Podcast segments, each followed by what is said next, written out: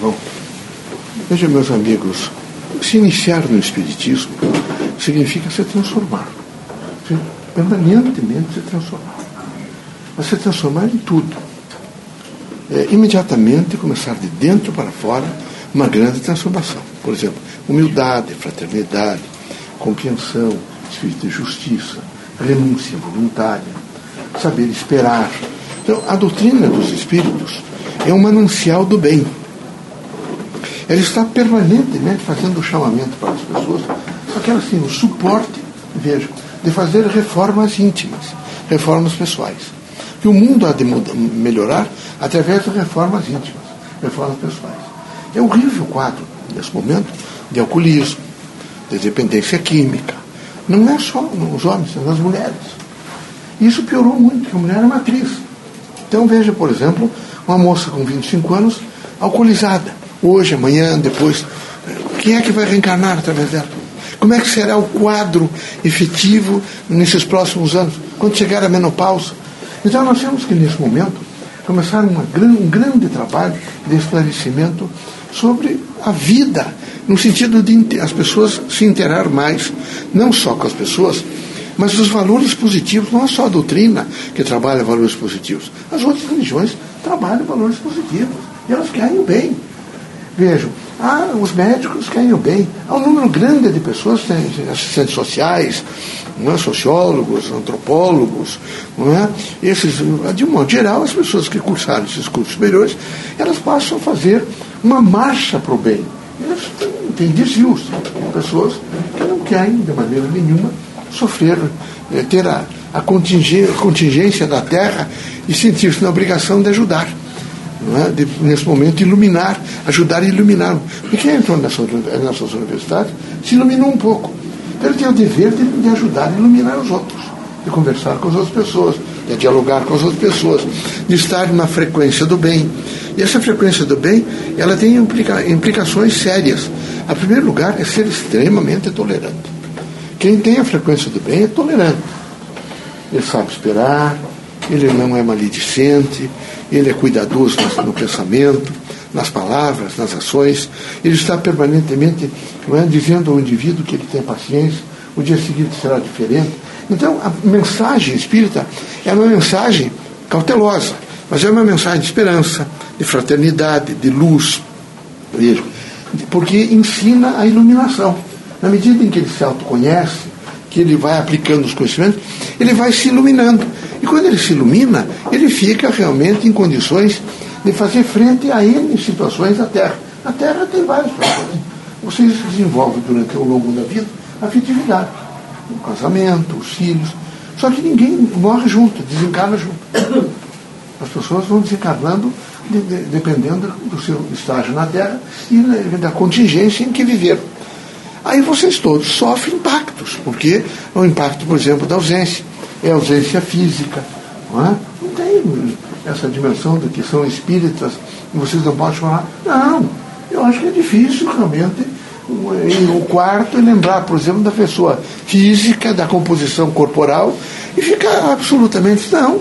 O sentimento é feito e ele vem em todos os homens, independente de religião, para que o indivíduo realmente até alcance um equilíbrio melhor não tem por que não chorar. Acho até que é uma válvula que permite equilíbrio. Quero que vocês todos espíritas sejam muito conscientes disso. Não é? Então eu estou dizendo para vocês, para vocês entenderem uma coisa. É preciso ter um espírito de caridade não é? que está, tem como base a bondade. É preciso que vocês, sobre todos os pontos de vista, naquilo que vocês fizerem, agem vocês nesse espírito de bondade. De bondade.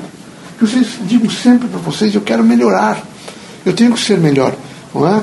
E, e lembrar vocês que não são, não é de maneira nenhuma, as, as titulações da terra, doutores, as pessoas, esses títulos que, de, de, da própria composição de vocês de trabalho, que vão é, render para vocês qualquer posição no mundo espiritual.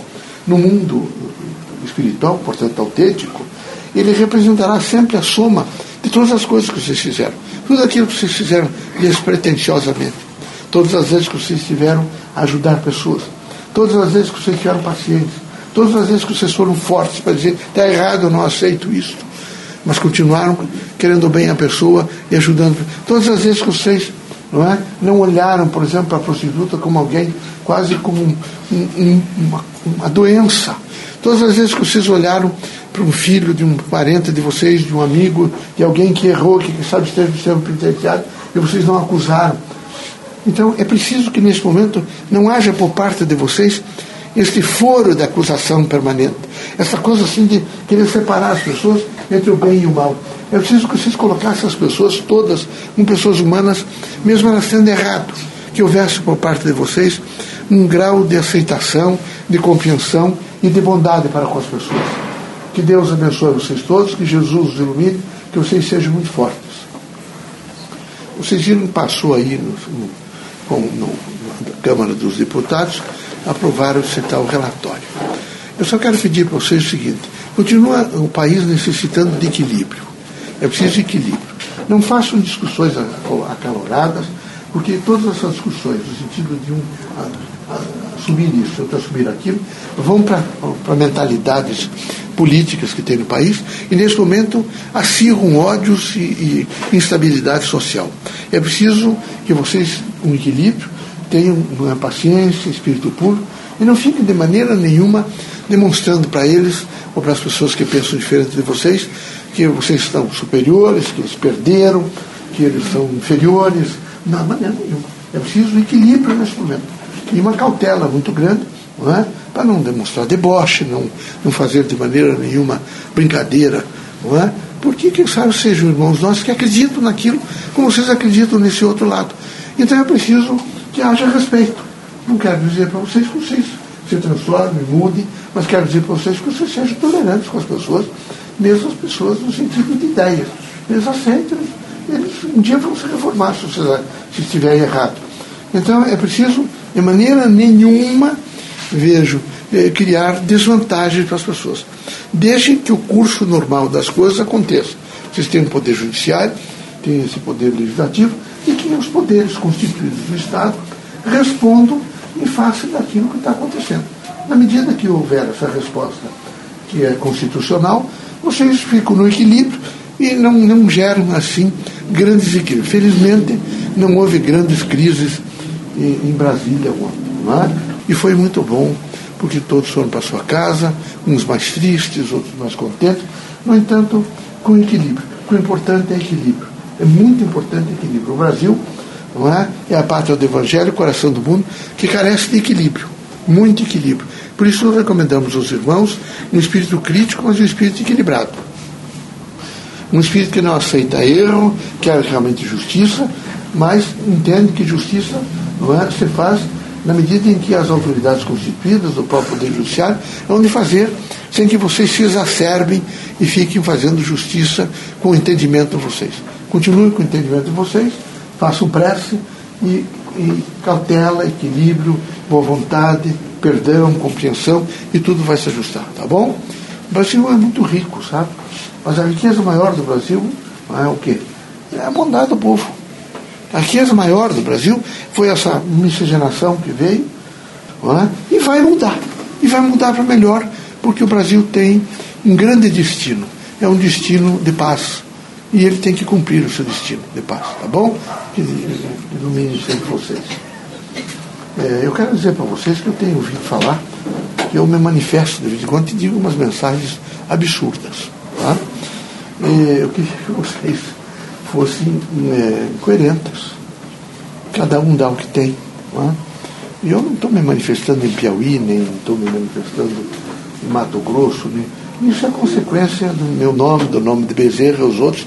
Que acontece isso que as pessoas, os médios, cada dez médicos que aqui, dois deles inventam dizer que eu me manifesto. Eles voltam para a região deles lá e começam uma fraude. Eu quero repetir para vocês. Nós, eh, quando nos manifestamos através dos médios, o médium tem um campo elétrico, um momento magnético e uma ordem. Nós também o temos.